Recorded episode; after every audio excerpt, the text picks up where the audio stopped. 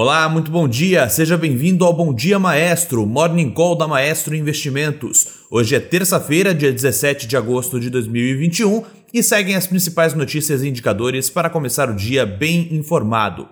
Bolsas globais e petróleo caem, enquanto o índice dólar tem a segunda alta seguida após a Nova Zelândia decretar lockdown depois de ter o primeiro caso de Covid desde fevereiro.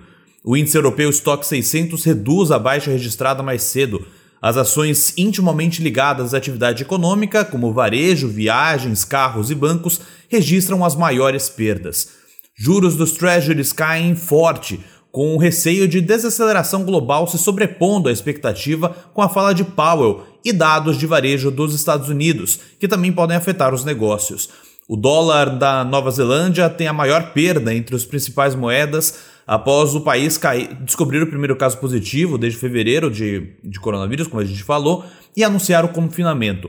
O dólar australiano tem a segunda maior queda.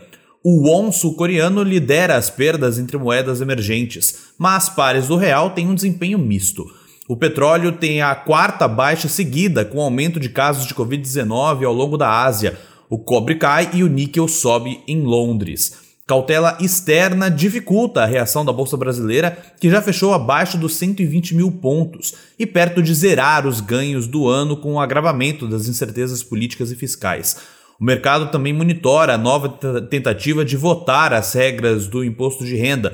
Os atritos de Bolsonaro com o STF seguem em pauta e estariam emperrando a sabatina de André Mendonça para o Supremo enquanto aliados tentam aparar as arestas do presidente com a corte. Vamos para os índices de mercado agora pela manhã, começando pela Ásia. Tóquio fechou em queda de 0,36%, Hong Kong uma queda mais forte de 1,66% e Xangai mais forte ainda de menos 2%.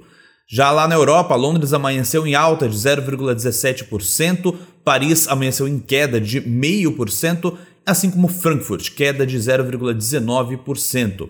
Os futuros das bolsas de Nova York, Dow Jones, queda de 0,61%, S&P 500 também queda de 0,52%, assim como Nasdaq, queda de 0,39%.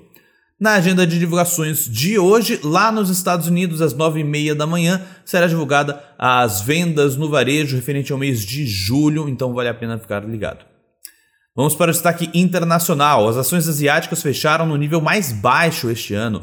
Os papéis de tecnologia chinesa despencaram depois que um regulador divulgou um projeto de regras que proíbe a concorrência desleal entre as operadoras de plataforma online da China. O mercado começa a semana com um clima mais pesado, com investidores preocupados com as consequências da variante Delta no crescimento econômico, ações dos setores cíclicos estão sofrendo e as treasuries caem fortemente. O sell-off continua nas bolsas chinesas, com o Hang Seng Tech Index caindo mais de 26% no ano.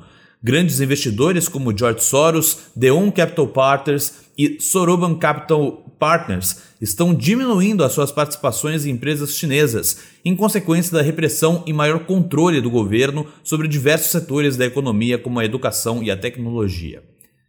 O destaque local: no Brasil, deve ir a voto hoje o projeto de reforma do imposto de renda, segundo informou aos jornais o relator, é Celso Sabino, que quer manter a última versão apresentada. Mais detalhes no material XP Política disponível no site da XP.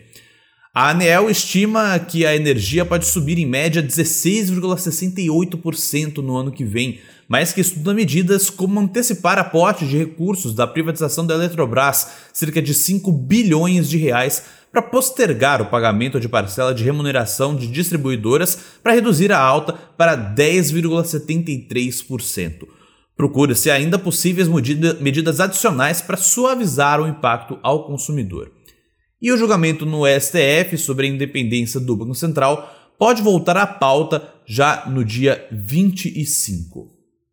Então é isso, um bom dia, um abraço e bons negócios.